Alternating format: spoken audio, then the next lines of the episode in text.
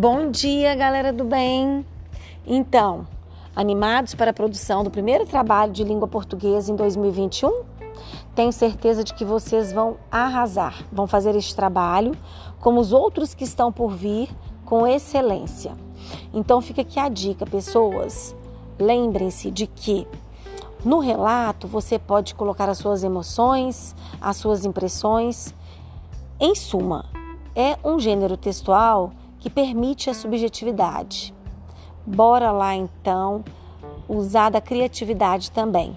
Um beijo, um queijo e sucesso para todos!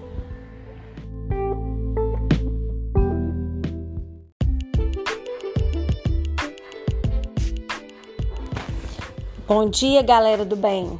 Espero que estejam todos com saúde e animados com muita energia para dar sequência a esta semana. Muito bem. Neste horário, eu estarei num aprofundamento num curso é, junto à plataforma Árvore do Livro. E por isso eu postarei para vocês atividades assíncronas. Nessas atividades, nós temos aqui a proposta de leitura, em que eu peço a vocês que marquem as partes que vocês considerarem relevantes, Marquem também é, os fragmentos que vocês tiverem dúvida. Enfim, façam uma leitura atenta dessas páginas solicitadas. Em seguida, vem os exercícios. Tudo bem?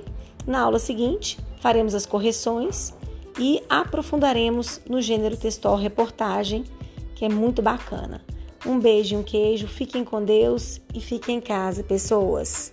Tchau, tchau.